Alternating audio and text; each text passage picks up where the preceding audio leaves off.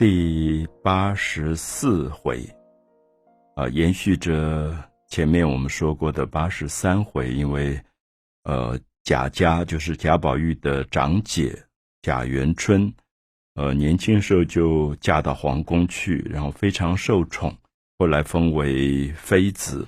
那她当然在皇宫里，对于她自己娘家，也就是贾府，特别是荣国府。有很多保护的作用，所以我们也在《红楼梦》里看到一种政治上的牵连啊，就是说，如果有一个女儿嫁到了皇室，那如果是这个女儿受到了宠爱，在皇帝身边讲话有一定的分量，那她的家人大概就会有荣华富贵。所以我们也看到，在《红楼梦》其实一开始就一直透露，这个女孩子贾元春虽然出场不多，但是她好像关系着贾府、荣国府的荣华富贵。所以在八十三回的时候，她呃传出来有有一点为恙，就是身体不好，有一点生病。那过去皇室的这种。规矩非常非常的严，所以贾家的人当然要去探病。可是要进皇宫，特别是到妃子所住的后宫，谈何容易？所以我们看到有官职的贾赦、贾政、贾珍这些男人，他们是都不能够进去的。所以最后就是贾母、王夫人、邢夫人、王熙凤这些女眷有可能进到内室，因为病人正在生病。病人也不可能从床上起来接见这些宾客，所以他们就围绕着元妃的床边，然后谈话。那当然，女儿已经成为皇妃了，所以讲话都要非常的小心，因为都是一个君臣的关系。那因为这一次探病，贾妃、元妃特别问贾母好不好，王夫人她自己的祖母。亲妈妈好不好？那接着他就问了一个人，就是宝玉可好？啊，因为我们在《红楼梦》里一直看到这个姐姐从小非常疼这个弟弟。那书里面也一直在透露说，贾宝玉最初读书啊、启蒙都是这个姐姐在带的。所以这个姐姐一方面像姐姐，其实也有一点像一个母亲，非常疼这个弟弟。所以在十几回，我们看到贾元春回家省亲的时候，呃，曾经呃特别的这个接见贾宝玉，因为过去其实他们说无职外男，就是还没有做官的男性，他是不能接近皇室的女眷的。可是这个贾元春就特别下令说，快快召见。所以他看到宝玉时候泪如雨下，因为这是他最亲的弟弟，他就摸着宝玉的头，摸着宝玉的背，就是真的是很亲的长姐的感觉。那所以我们看到他在八十三回生病的时候，特别问到了宝玉，所以八十四回就特别贾母讲到说啊，我们去看元妃的贾元春的病。那他还特别问起宝玉，那贾母就说：“宝玉其实也大了，那好像也应该要留神一下，留意一下，就是有没有适合人家的女孩给他相亲啊？就是男大当婚，女大当嫁。我们会觉得《红楼梦》到八十回以后，基本上一直在安排很多人的结局跟下场。”那当然很重要的就是宝玉跟薛宝钗跟林黛玉这样的一个三个人的复杂关系，到底婚姻会是一个什么样的结局？所以补写的作者就在绕着这个事情就绕来绕去。好，所以我们就看到贾母甚至也交代他的儿子贾政，也就是贾宝玉的爸爸，说：“你这个做爸爸的，你不要每天就只逼着他读书。”那其实他年龄也到一个时一个时候了，应该看看有适合的人家，要给他找一个比较对的对象。那贾政这个爸爸，我们知道他一向不是很喜欢贾宝玉啊，总是觉得这个孩子不肯好好读书，那其实是不肯好好的读爸爸规定他为了考试做官的那种书。所以这个爸爸对宝玉其实有很多的偏见。那他甚至还跟贾母回答说。如果他不好好读书，也不好好去考试做官，那给他找了一门亲事，不是还平白糟蹋了别人的女孩子？那贾母就有一点不高兴。贾母就觉得说：“我这个孙子，我很疼他，我觉得宝玉蛮好的啊，哪有那么严重？都是你这个老爸爸逼得太严。”就有一些对话，那表示出，呃，宝玉的婚事好像要逼近了。同时也表示，这个爸爸好像特别迫切的希望逼他赶快读考试要读的书，让他可以走上做官这一条路。这一部小说啊，如果我们从第一回大家看下来，可能会有一个感觉，就是。《红楼梦》的作者其实是很不喜欢儒家的，啊，我这样讲也许不完全正确啊。我要讲的说，儒家可能并不是孔子或孟子，而是儒家后来代表了中国文化里面的一个道统。他变成道统之后，好像皇帝在统治他的国家，或者一个家族的族长要教训子弟。都假借着很多儒家的这一套的规矩，啊，比如说我们讲一个女性要三从四德，那未必一定是孔子孟子的意见，很可能是后来儒家慢慢制定的一个社会伦理。那很明显的，我们会觉得《红楼梦》的作者很不喜欢这样的一个形态的儒家，他甚至觉得这样形态的一种儒家。扭曲了孔孟的原始思想，把孔孟的很多的句子变成八股，然后让读书人硬背，背了以后就去考试，考试以后才能够做官，因此变成某一种愚民的制度，那么也方便皇帝国家的某一种统治啊。我想这个思想其实很多人都谈过。可是，当然，作者不会很明显的去攻击。可是，我们要特别注意，是看到《红楼梦》第八十回以后，因为不再是原作者写的小说，是后来别人补的。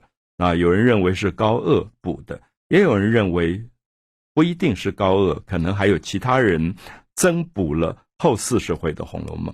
所以，我们读到第八十四回，要特别特别注意，因为贾宝玉的爸爸贾政。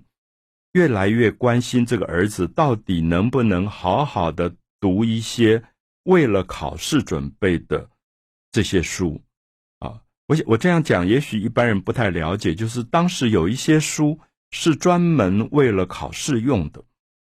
那我想，我们今天说不定也有，就是补习班里面特别为了你在考试的时候怎么样拿高分的那些书。可是这些书跟人生。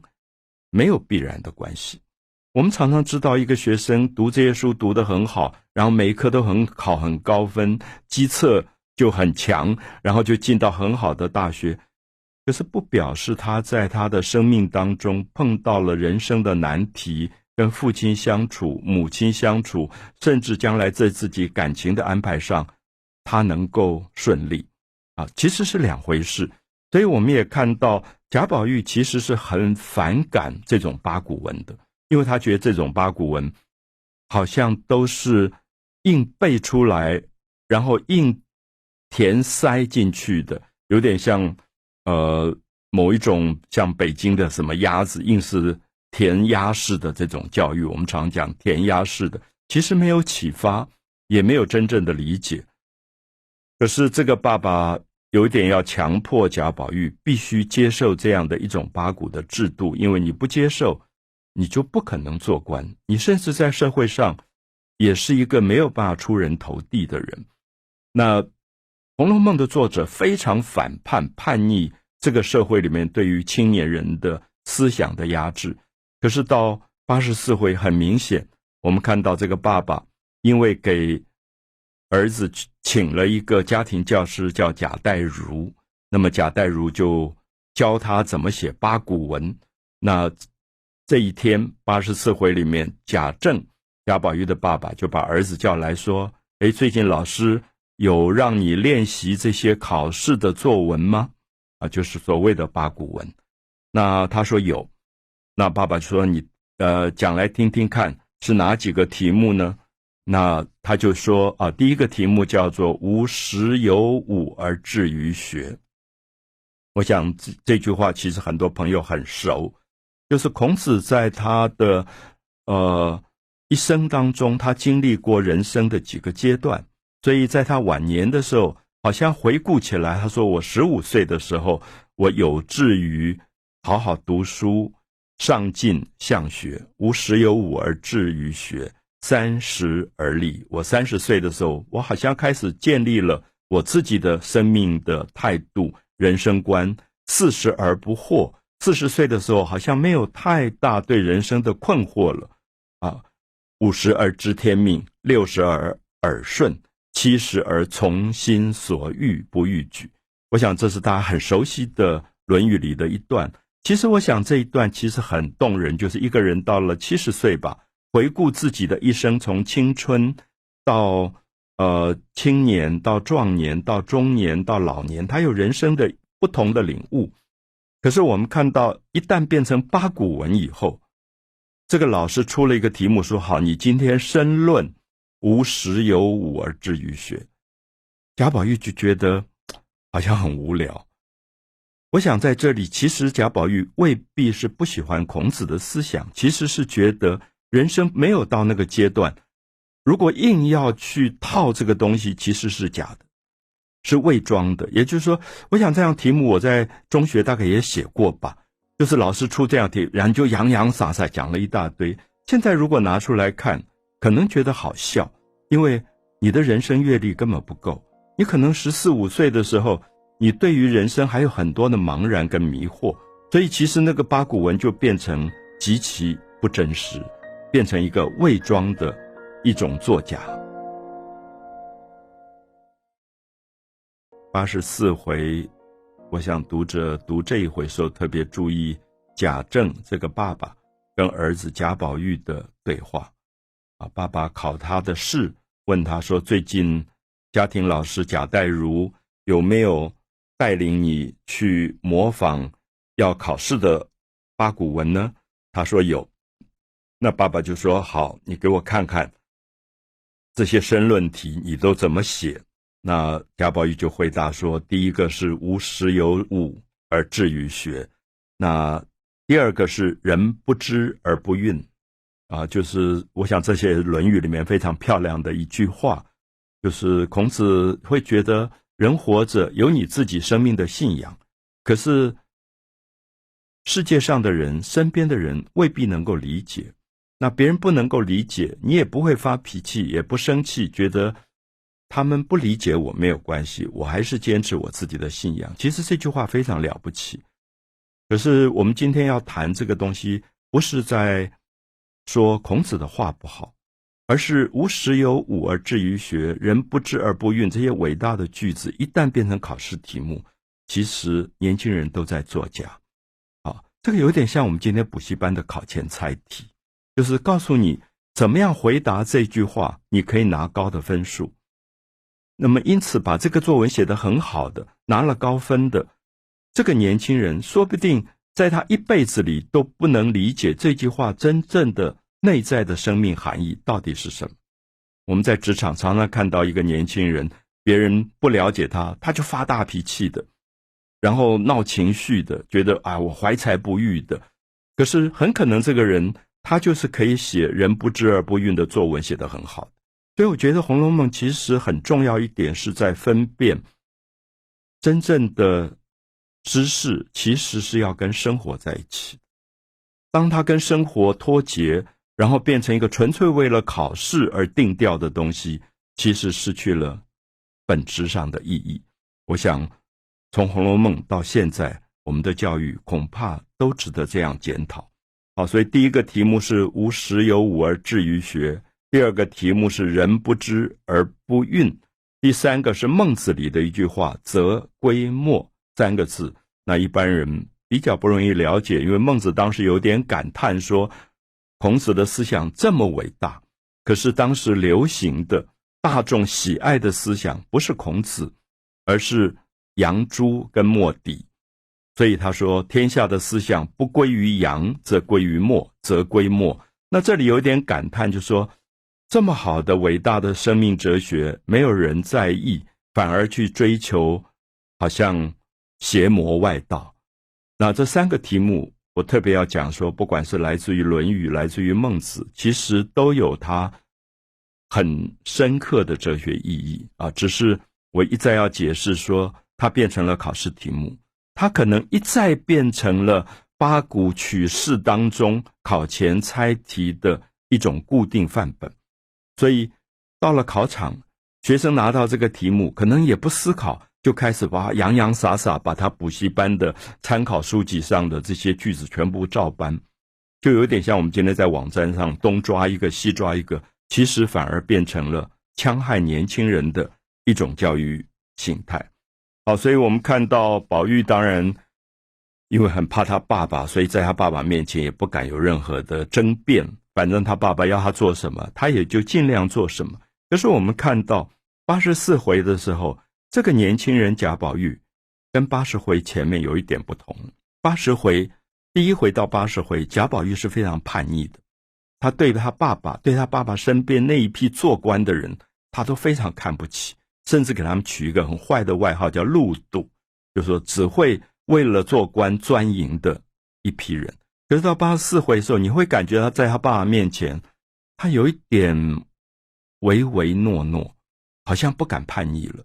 所以很多人都认为说，补写《红楼梦》的作者其实叛逆性不够，那甚至有一点想要把贾宝玉这个原来很叛逆个性的男孩子，转变成一个有一点跟。现实妥协的人，所以到八十四回的下半段，我们看到这个贾政家里来了一些门客，然后这个门客当中有一个叫王尔调的，那么又开始提起说啊，你们家公子年龄几岁啦？那我我我认识一个很好的人家的小姐，那姓张，他们这个小姐很好，要不要我来做媒啊？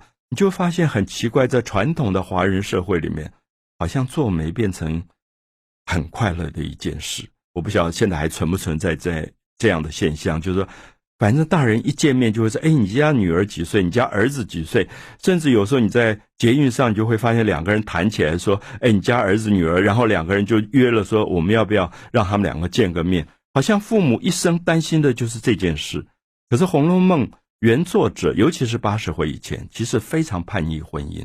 他也觉得婚姻应该是个人感情里自在的选择。那如果由家庭去做这些安排，他是非常非常反对的。所以《红楼梦》里面，我们看到八十四回里越来越往这个路线走，那么也因此恐怕有一点扭曲了《红楼梦》前八十回原作者这种比较在意独立思考的。一个哲学录像。